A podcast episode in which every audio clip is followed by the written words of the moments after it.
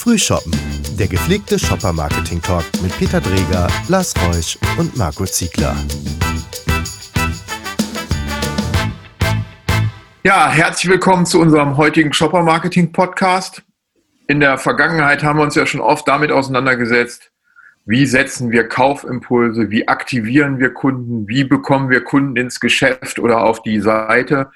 Äh, heute wollen wir uns mal mit einer anderen Facette auseinandersetzen, einer absoluten Herausforderung, gerade auch aktuell für Händler und Marken.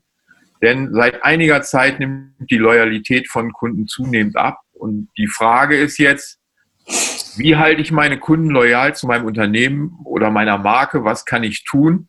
Auch gerade unter diesen aktuell erschwerten Corona-Bedingungen, die uns ja noch einige Zeit begleiten werden. Und mit dem Thema wollen wir uns jetzt mal einfach auseinandersetzen, weil das brennt einfach wirklich vielen äh, Leuten auf den Nägeln. Und äh, lass uns mal in das Thema eintauchen. Ähm, ist das ein Thema, Lars? Ja, ich glaube schon, dass das ein Thema ist, sonst hätten wir es ja nicht auf die Agenda gesetzt, Peter. Ja, danke. Ähm. Damit haben wir das Thema auch mal gut besprochen. ähm, also ich glaube, wenn man sich damit auseinandersetzt, dann stoppert man irgendwie darüber, dass wir tatsächlich alle immer auf Kaufimpulse sind und eigentlich dabei sind, immer Neukunden zu gewinnen.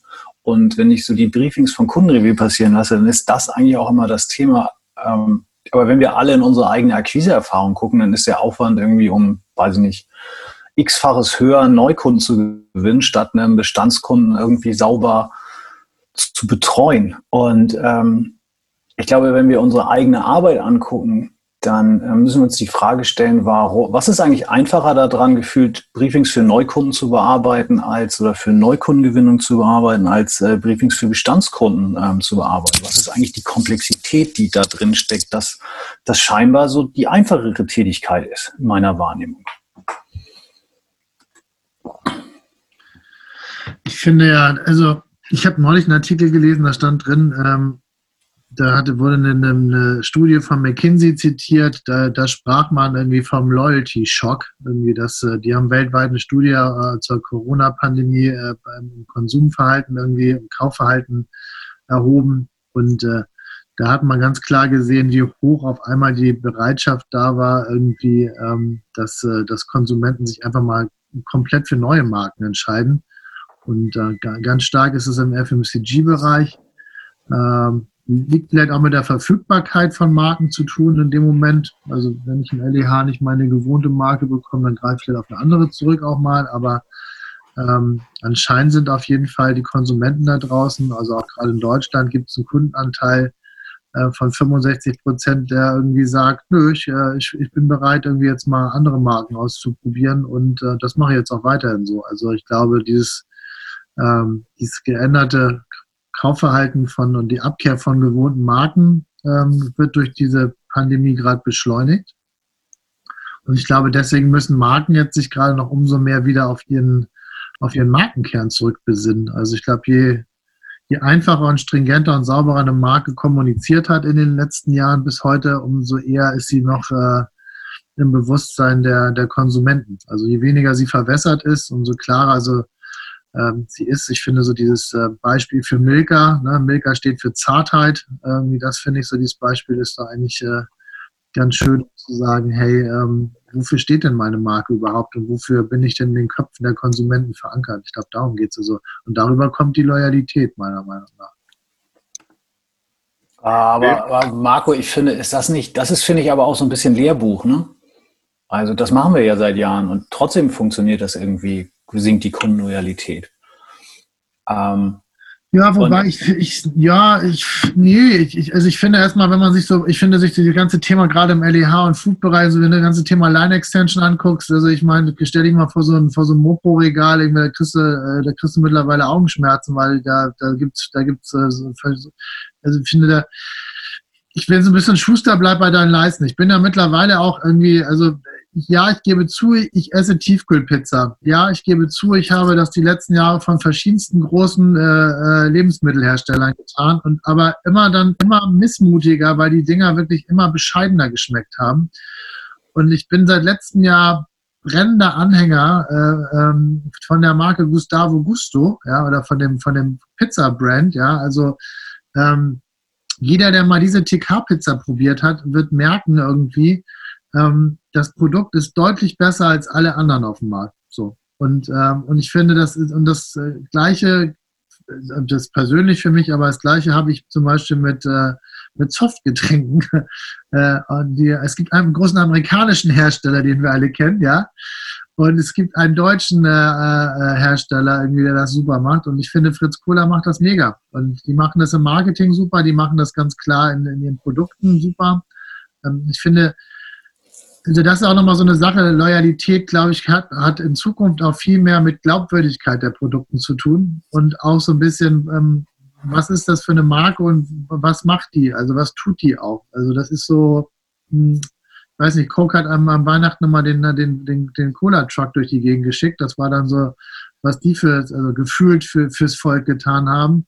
Ähm, ey, Coca, ähm, Fritz Cola hat, hat die Initiative gegründet, Pfand gehört daneben. Ne? Und ich finde, das, ich finde, das bindet auch Menschen an Marken, wo ich sage, Marken tun, sind anders, sind besser, versuchen anders herzustellen.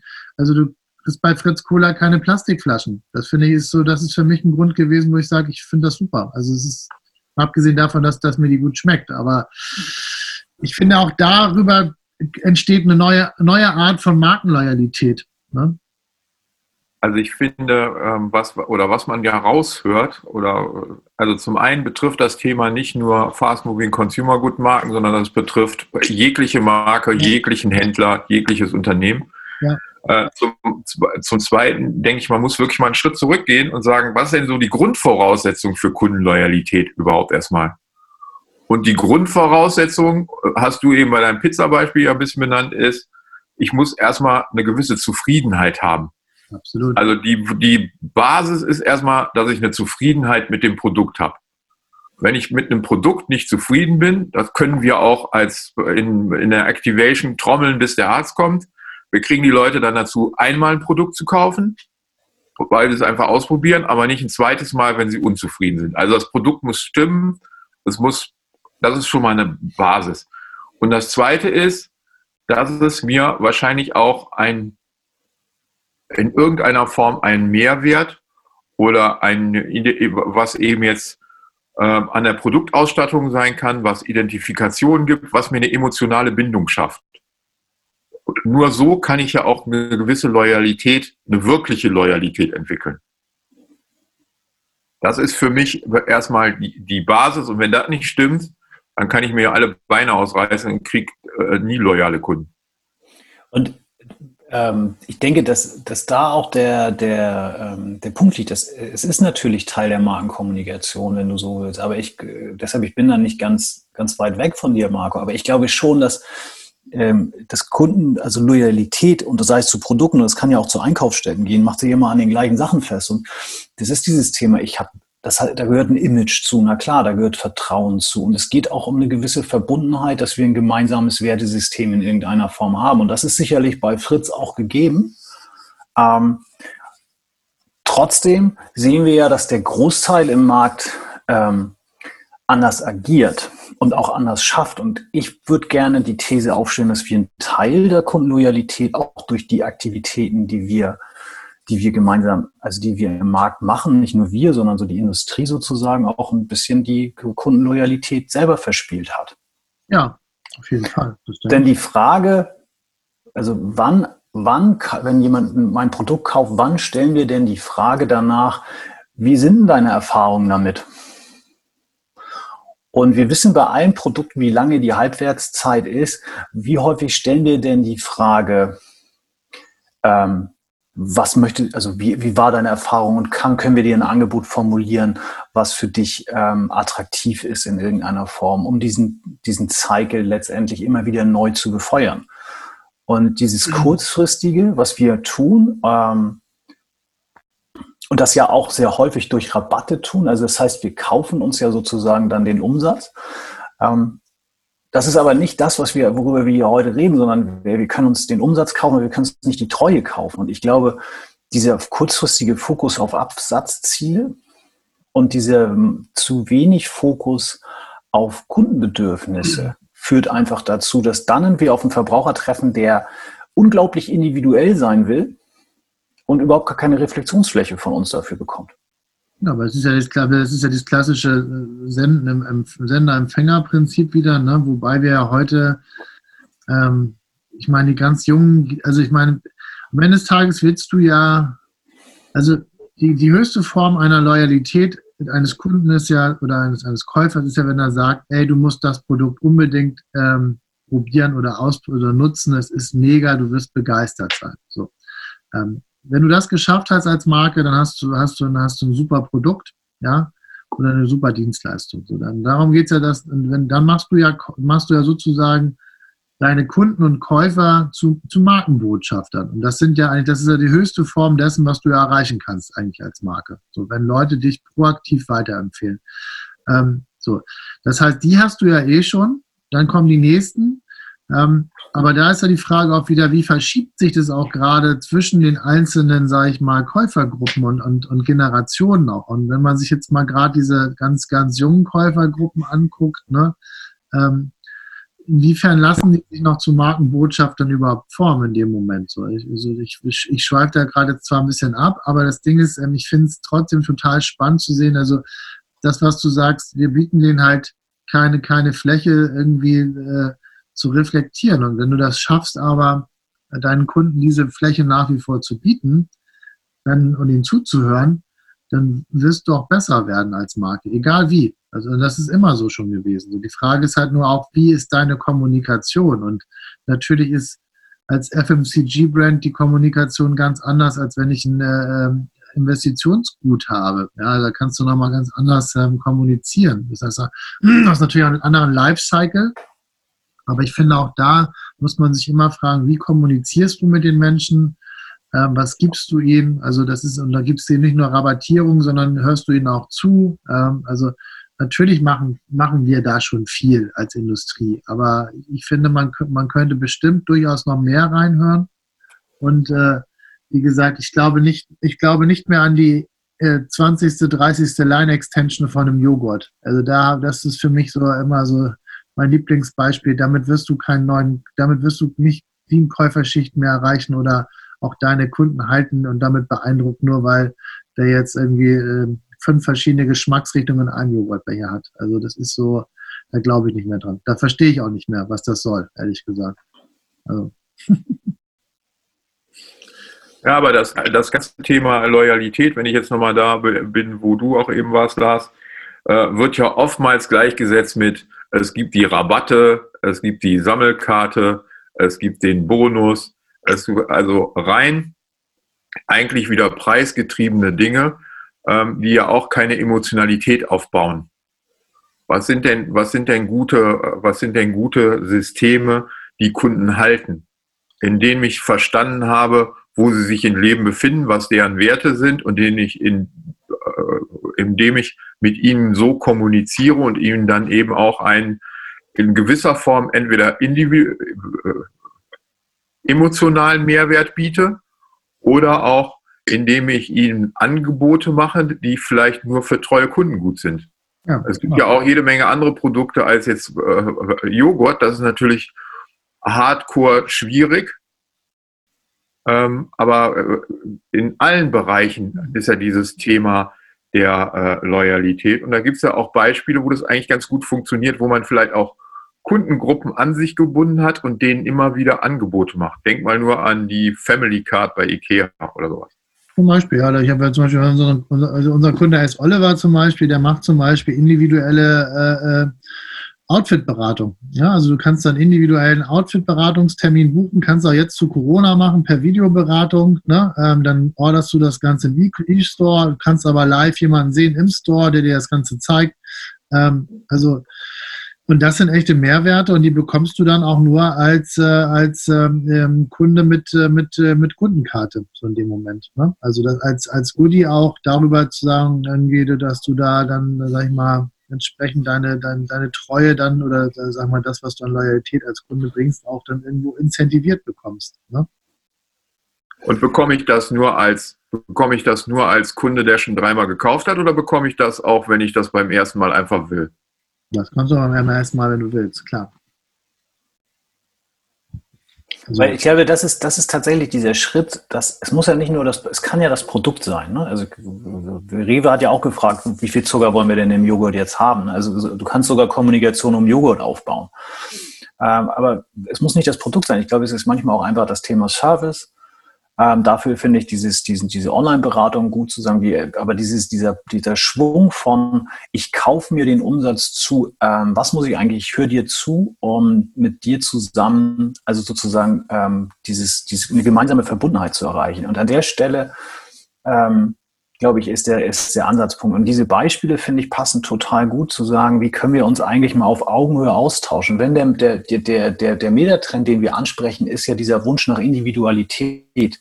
Und den erschlage ich halt nicht mit einem standardisierten Dialog, sondern ich muss Mittel und Wege finden, wie ich ähm, die Menschen, die kommunizieren wollen, wie ich mit denen in Austausch auf, auf Augenhöhe ähm, implementiere. Und da ist, glaube ich, Markenkommunikation wieder der Dreh- und Angelpunkt zu sagen, welche Touchpoints habe ich eigentlich und wie kann ich die konsequent auf dieses Thema Kundenloyalität auch ähm, äh, einstellen. Dafür muss ich aber eben sehr viel individueller vorgehen und muss eben gucken, wie komme ich an die Kundengruppen nah ran. Das ist ja heute im Prinzip kein Problem mehr, auch in eine sehr individuelle Ansprache zu kommen. Genau, ich muss ganz klar sagen, ich will mich darum kümmern, dass ich sie identifiziere, dass ich sie unterscheide von ihren äh, Werten und Bedürfnissen. Und das ist sicherlich die komplexeste und aufwendigste Aufgabe dabei. Und dann gucken, wie ich mit ihnen interagieren kann. Und das muss ein permanenter Learning-Prozess sein, äh, weil es lebt ja letztendlich aus dem Dialog heraus. Aber auf der anderen Seite, was ich ja auch schaffe, ist, dass dann eine Marke und ein Produkt auf Augenhöhe mit seinen Verbrauchern ähm, kommuniziert und ähm, sich sozusagen vielleicht ein bisschen vom Sockel runternimmt und sich ein bisschen auf den gleich, auf die gleiche Ebene stellt, mhm. wie das letztlich, auf die der Verbraucher sich auch äh, versteht. Und ich finde, das ist schon, glaube ich, ein, ein großer Wurf, wenn man das konsequent ähm, macht und seine kompletten Kommunikations-Touchpoints danach einmal überprüft, zu sagen, welche haben überhaupt zurzeit das Potenzial oder wo können wir uns überhaupt auf dieses Thema einrichten? Weil das ist ja schon ein langer Weg, wenn wir bisher eigentlich immer versuchen, nur Neukunden zu gewinnen. Ja, das ist ja auch eine budgetäre Frage. Ja. Da muss ich ja Budget hintersetzen, dass ich sage, meine vorhandenen Kunden sind für mich so wertvoll, dass ich die eben auch auf Dauer pflegen will. Aber das, das ist das, was ich so abstrus daran finde, wenn wir, wenn wir uns tiefer damit auseinandersetzen. Wir wissen, dass ein Bestandskunde einfacher, also kostengünstiger ist, als einen Neukunden zu gewinnen. Wir wissen, dass äh, mal ab davon, dass dieser Podcast scheinbar von einem Pizzaservice, äh, von einem Pizzaproduzenten gesponsert wird, sonst hätte Marco den ja nicht so enthusiastisch erwähnt, ist es ja schon so, dass das, was er gerade tut, ist ja genau das. Ähm, es ist äh, Mundpropaganda, ne? die, die, die teuerste oder die wertvollste Form, die wir in der Kommunikation eigentlich kennen. Und ähm, das heißt, es gibt ja genug Gründe, wie ich das, das, dass es kommerziell für mich Sinn macht. Und es gibt auch genug Studien, die sagen, Unternehmen, die sich auf ihren Kunden konzentrieren oder auf Kundenbindung konzentrieren, auf Loyalität konzentrieren, sind erfolgreicher als die, die das nicht tun.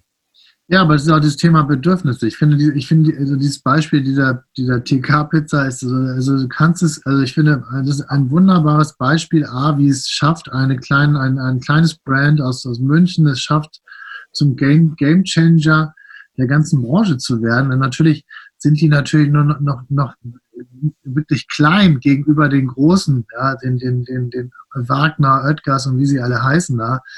Aber ähm, und, und wiederum, die gehören wieder noch zu anderen Multikonzernen. Also ähm, das Ding ist nur, du merkst ja auch, dass zunehmend auch die, die Bereitschaft in der, im, ähm, in der Gesellschaft ja auch da ist, zu sagen, wir geben, wir, wir geben diesen Marken eine Chance ähm, und auch selbst wenn so eine Pizza im Schnitt zwei Euro teurer ist, was ja viel Geld ist, also ich kaufe eine Pizza, normalerweise bekomme ich da zwei für, im Angebot sogar drei, ja, was ja noch, also du dich ja auch fragen musst, wenn, wenn so eine Pizza im Angebot 1,33 Euro kostet, wie gesund die sein kann oder wie gut die schmecken kann, ja, also ich finde das ein schönes Beispiel daran, wie, wie die, wie die Käuferschaft da draußen bereit ist, auch Dinge auszuprobieren und wenn sie auch gut sind, dem Ganzen wirklich auch langfristig eine Chance zu geben. Und da, da, also, ähm, da finde ich, das ist ein sehr schönes Beispiel und auch gerade, wie man merkt, so, ich habe gelesen, die wollen, glaube ich, nächstes Jahr ihre Kapazität irgendwie verdoppeln. Also da müssen sie natürlich wieder gucken, können sie die Qualität dann am Ende des Tages halten. Ne? Also das ist ja dann auch wieder,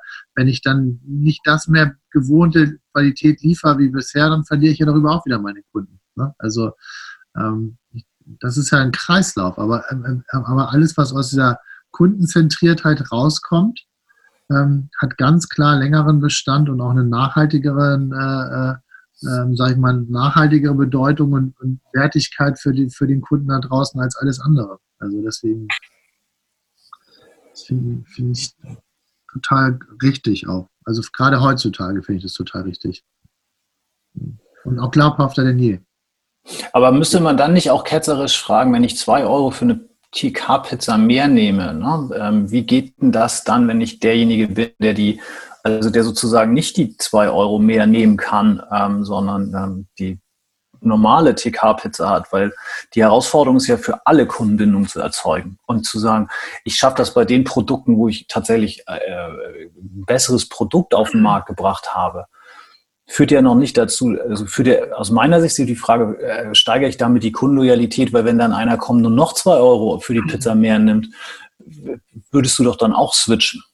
Wenn die, wenn die Pizza besser schmeckt, klar, logisch. Also immer, wie gesagt, macht, macht, macht den Pepsi-Test, ja. Also, ähm, äh, also das ist so, ähm, das ist ja, wenn du etwas merkst, dass du eine andere Wertigkeit bekommst für das, was du gibst und du dadurch einen anderen Grad der, sag ich mal, Befriedigung oder der, deiner Bedürfnisse erfährst, dann sagst du ja ganz automatisch, nö, da bin ich und du, und du, und du es, sag ich mal, wirtschaftlich kannst, irgendwie dann das äh, äh nachhaltig zu machen, dann wirst du natürlich sagen, nö, dann kaufe ich mir die teurere Pizza, weil die schmeckt mir einfach besser.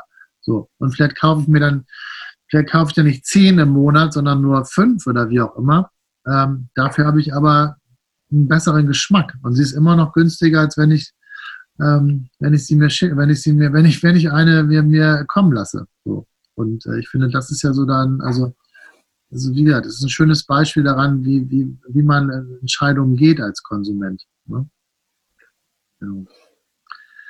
Aber bist du, äh, aber das ist im Prinzip, äh, da ist natürlich noch viel, da ist noch viel Neuheitencharakter drin und wenn ich mich mit den Kunden auseinandersetze, wenn ich jetzt bei deinem äh, Pizza-Beispiel bleibe, wo, wo du ja offensichtlich gesponsert wirst, dann ist, äh, dann ist da ja die, dann ist da ja die Frage, wenn ich mich jetzt mit den Kunden auseinandersetze, wie viele Sorten gibt es, wie oft brauche ich Neuigkeiten in dem Markt, wann muss ich was Neues bringen, wie äh, nehme ich auch Verbindung zu meinen Kunden auf?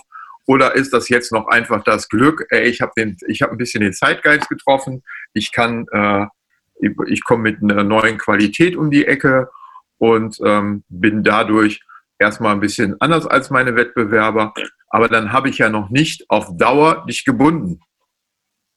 Was kann ich jetzt, was kann ich jetzt tun, um mit dir auch eine emotionale Verbindung aufzubauen? Das ist ja im Prinzip bei den, bei Loyalitätsprogrammen der Dreh- und Angelpunkt, dass ich in irgendeiner Form eine echte Ver Verbindung aufbaue, weil ich vorher gesagt habe, okay, du hast für mich einen Wert und du hast für mich so ein hier Customer Lifetime Value oder sowas, was man ja in manchen Branchen gut ausrechnet, wo man sagt, der Kunde, äh, wenn ich den an mich binde, kann der so und so viel äh, Budget auch bei mir lassen.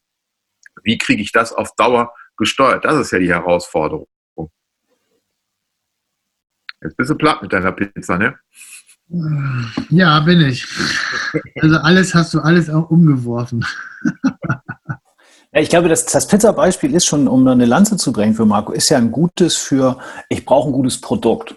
Und ich kann mein ja. Produkt, ich muss auch im Produkt Innovation denken. Wo ich sage, mach ich mal, ich glaube, da machen wir alle einen Haken dran. Ne? Das, ähm, ja. Aber ich habe auch gerade gedacht, ah, ich bin mal gespannt, wie ich das jetzt meinem, das nächste Mal meinem Kunden verkaufe. Aber weißt du was? Die an, ihr müsst euer Produkt einfach besser machen. Oder ob das dann vielleicht auch ein relativ kurzes Meeting beim Kunden für mich wird. Ähm, sondern die, die Frage ist ja, wenn ich, ich muss das ja auch machen mit Produkten, die ich habe. Also die Frage ist ja, welche, welche Suchfelder oder so, also habe ich eigentlich? Weil auf der einen Seite, ich habe ein einmaliges, ich habe ein gutes Produkt.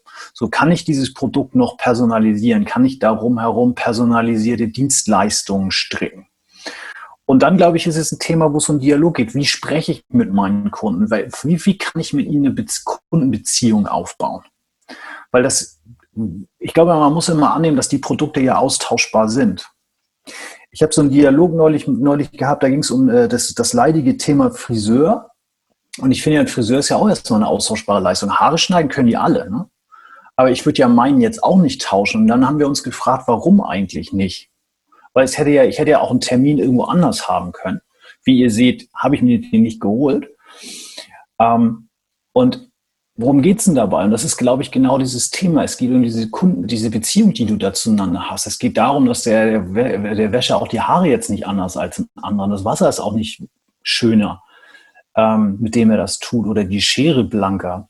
Aber ähm, die Beziehung, die der aufgebaut hat, die Geschichte, die man miteinander erzählt, ist, glaube ich, der Grund, dass man da wieder hingeht. Und ich glaube, wir müssen uns, wir müssen uns mit den Kunden eher hinsetzen und sagen, wenn ihr das machen wollt, dann müsst ihr in allen so Feldern, die ihr habt, ne, angefangen beim Service, wie kriegt mir eine vernünftige Atmosphäre hin, also auch um mal stationäre Händler damit einzuziehen, wie schaffe ich es, Individualität zu forcieren?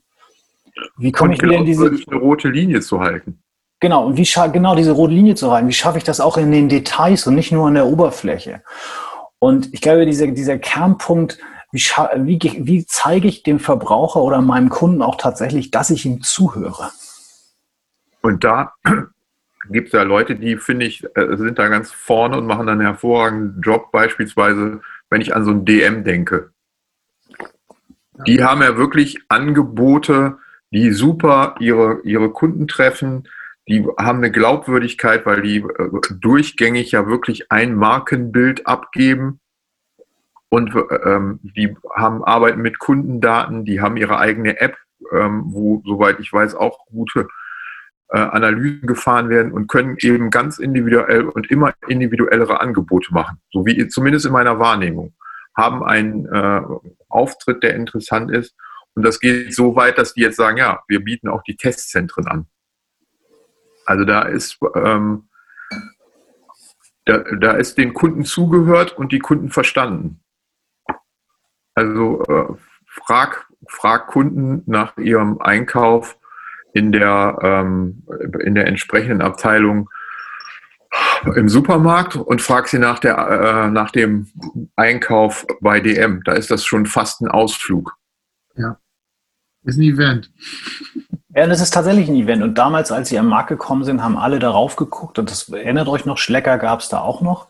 Und haben gesagt, wie, können, wie kann man einen Drogeriemarkt mit so viel Platz machen? Was ist denn bei denen irgendwie, wie, wie mutig sind die denn?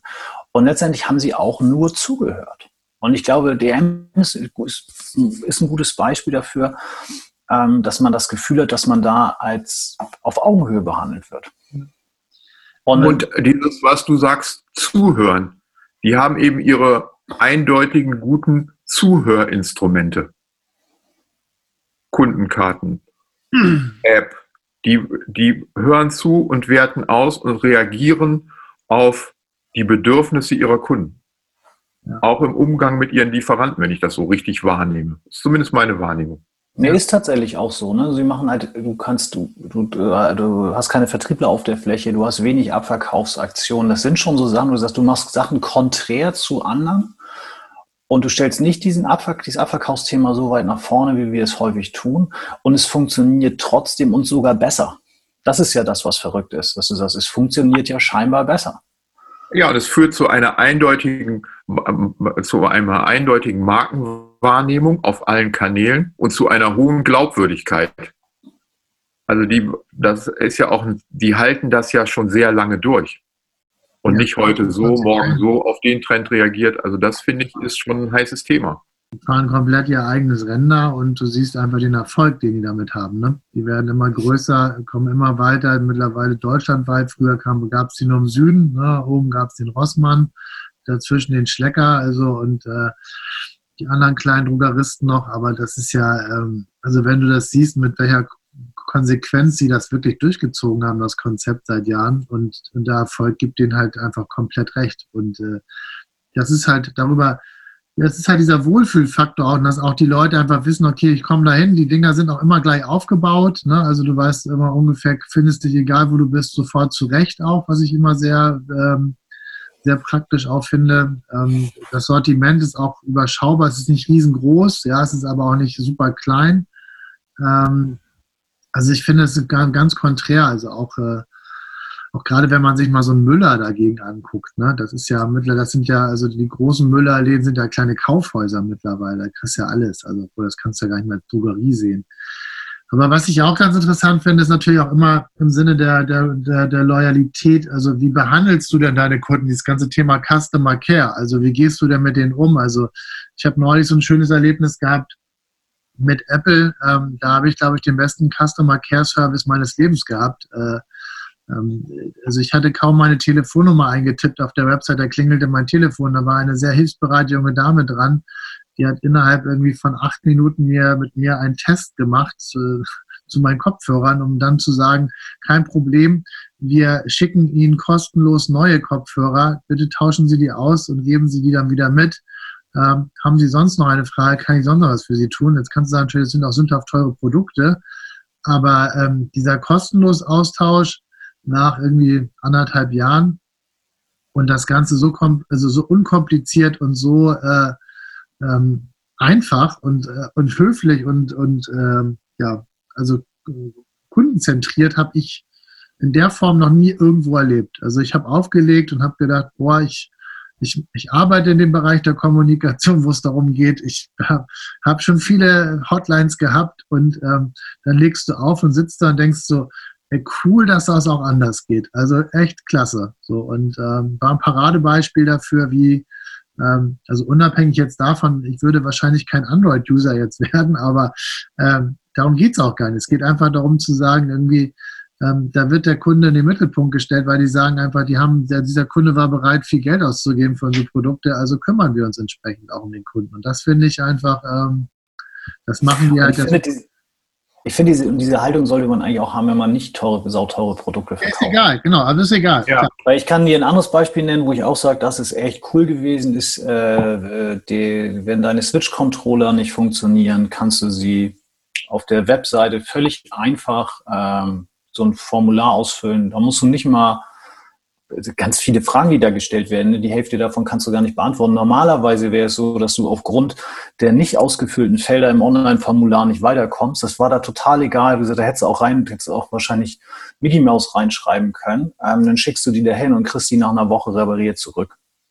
Und ohne großen Dialog hätte man auch noch aufbauschen inszenieren können, aber im Grunde genommen die Tatsache, dass du etwas, was an dem kaputt ist, äh, auf einem Portal einfach unkompliziert eingibst und hinten dran wiederbekommst, ist was, wo du sagst, äh, gerade wenn es nicht funktioniert, äh, macht sich ja fest, ob du hinten dran begeisterst oder nicht. Und wenn ich dann an meine letzte Rücksendeaktion auf Amazon denke, dann äh, muss ich also schon sagen, da lagen schon Welten dazwischen, auch in der Produkterfahrung. Ne? Denn ich glaube, das ist das. Wenn es ein Problem gibt, dann brauchen wir gerade dann schnelle Hilfe. Und ähm, wir zitieren hier eigentlich eine Selbstverständlichkeit. Ne? Ja. ja, die aber leider keine ist. Ne? Das Thema. Ich muss diese gesamten Facetten eben im Blick behalten. Apropos im Blick behalten, äh, wenn ich mal auf die Uhr gucke, sind wir schon ganz schön lange dran an dem Thema. Ähm, um vielleicht mal zum, zum Ende zu kommen, also ich glaube, das kann, das kann man nochmal echt auseinandernehmen. Äh, Gibt es irgendwas, wo wir sagen, hey, das sind unsere drei Handlungsempfehlungen, die wir ähm, mal mit auf den Weg geben wollen, wenn du an Kundenbindung denkst? Also das erste benenne ich, dann dürft ihr die zwei anderen, das wird ja dann. Äh, jeder darf drei. Weißt du? deswegen drei, ne? wenn wir fünf Leute wären, würden wir fünf nehmen. Das erste ist für mich äh, Kunden zuhören. So, jetzt ihr. Ja, aber wenn du die wichtigen schon wegnimmst, dann macht das Spiel ja auch so keinen Spaß. Ne? Ach ja, ja, das jetzt leider nicht so. Ähm, ich glaube, das Wichtigste, also zuhören, mache ich absolut einen Haken dran. Äh, ich glaube, ich würde, glaube ich, ähm, mir die Touchpoints angucken, die ich habe zu meinen Kunden und mich fragen, wie kann ich einen ehrlichen Austausch auf Augenhöhe erreichen. Und Marco, der dritte? Ja, bin ich auch bei beiden Punkten völlig bei euch. Ähm, Mehr Salami auf der Pizza, sagst du, musst du jetzt sagen, Marco. Nee, nein, nein, nein, auf gar keinen Fall. Also äh, ohne Werbung zu machen, ist auch kein Kunde von mir. Probiert's aus. Es ist wirklich, ähm, es ist ein, ich kann es nur empfehlen, sorry, ist so. Ähm, ich, und ich finde es einfach ein tolles Beispiel, wie man, wie man, äh, wie man Gamechanger werden kann.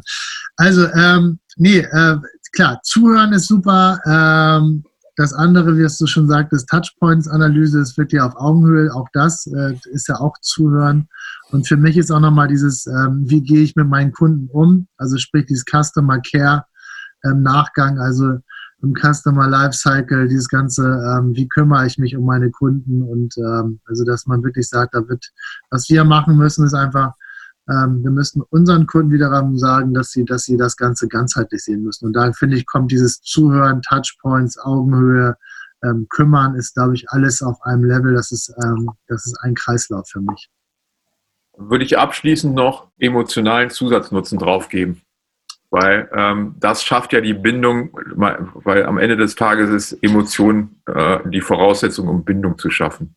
Absolut. Ja, das war mal unser kleiner Blick in das Thema Kundenloyalität. Wie man merken konnte, nach dem Warmlaufen gibt es da ganz schön viele Facetten. Äh, vielleicht kommen wir nochmal zu dem Thema zurück. Für heute sagen wir erstmal herzlichen Dank und äh, Prost, Freunde. Prost. Was denn, ne? Prost.